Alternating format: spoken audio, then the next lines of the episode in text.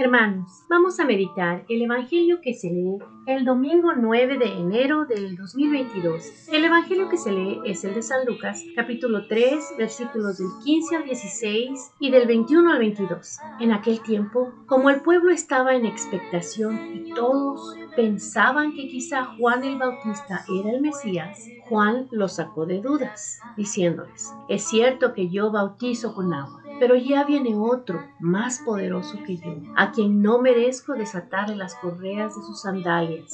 Él los bautizará con el Espíritu Santo y con fuego. Sucedió que entre la gente que se bautizaba también estaba Jesús, quien fue bautizado. Mientras éste oraba, se abrió el cielo y el Espíritu Santo bajó sobre él en forma sensible, como de una paloma. Y del cielo llegó una voz que decía, Tú eres mi Hijo, el predilecto, en ti me complazco. Palabra del Señor.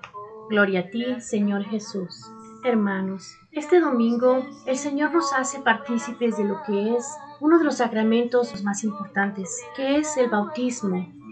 Él se hizo hombre, vino y se bautizó igual que todos nosotros. Juan, siendo su primo, no sabía que era el Mesías. Seguramente eran niños y jugaban cuando eran niños, pero no lo conocía que él era el Mesías. Él sabía que estaba preparando el camino para él. Cuando lo vio y vio que él era el Mesías, dijo, yo no soy digno de bautizarte, Señor. Y Jesús le dijo, bautízame conforme al plan de mi Padre, tenemos que seguirlo, ¿verdad? Entonces, ¿qué es lo que pasa aquí?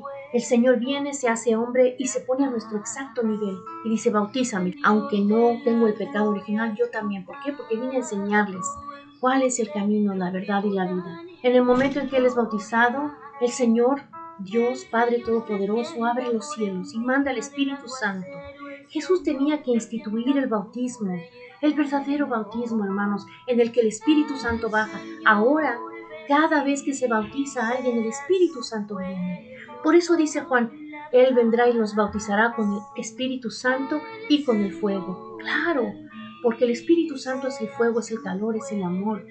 Y ya que Jesús abrió esa puerta para nosotros, todos somos bautizados de esa manera. Hoy el Santo Padre dice, el Espíritu Santo, recibido por primera vez el día de nuestro bautismo, nos abre el corazón a la verdad, a toda la verdad. El Espíritu empuja nuestra vida hacia el camino laborioso, pero feliz de la caridad y de la solidaridad hacia nuestros hermanos. El Espíritu nos dona la ternura del perdón divino y nos impregna con la fuerza invencible de la misericordia del Padre. No olvidemos que el Espíritu Santo es una presencia viva y vivificante en quien lo acoge. Reza con nosotros y nos llena de alegría espiritual. Eso es lo que dice el Santo Papa el día de este domingo. Así que hermanos, vamos a recibir cada vez que vamos a la misa a nuestro Espíritu Santo, vamos a hacerlo crecer. Ese es nuestro niño, ese es el de Jesús que nació en nosotros. Porque Jesús se fue, pero dijo, les dejo al consolador. Ese es el que sentimos cuando rezamos, esa es esa presencia que nos hace llorar a veces, que nos hace reír, esa vocecita que tienes que te dice esto está bien o esto está mal, esa conciencia es el Espíritu Santo, es la sabiduría que Él nos da. Así es, hermanos. Así que de la mano con el Señor, bautizados en el Espíritu Santo, recibamos este don tan maravilloso que el Señor nos da, este sacramento que estamos nosotros predilectos a poderlo celebrar. Vamos de la mano del Señor a seguir su santa voluntad y a orar con el Espíritu Santo.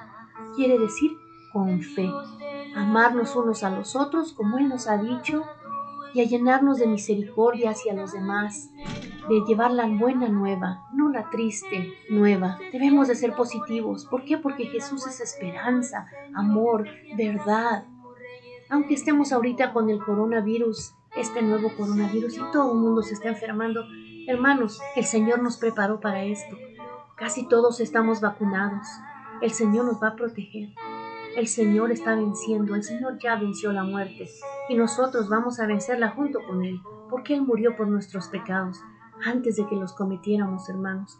Así que vamos a tratar de seguirle bien, de obedecerle y de ser positivos. Y en el nombre poderoso de Jesús, tú tu familia y todos mis hermanos, todos son sanos, santos y salvos, porque es la promesa que Jesús nos dio y nos dejó al Espíritu Santo para que a Él clamemos. Clama conmigo, hermano, para que tú y tu familia sean sanos, salvos y santos. Amén.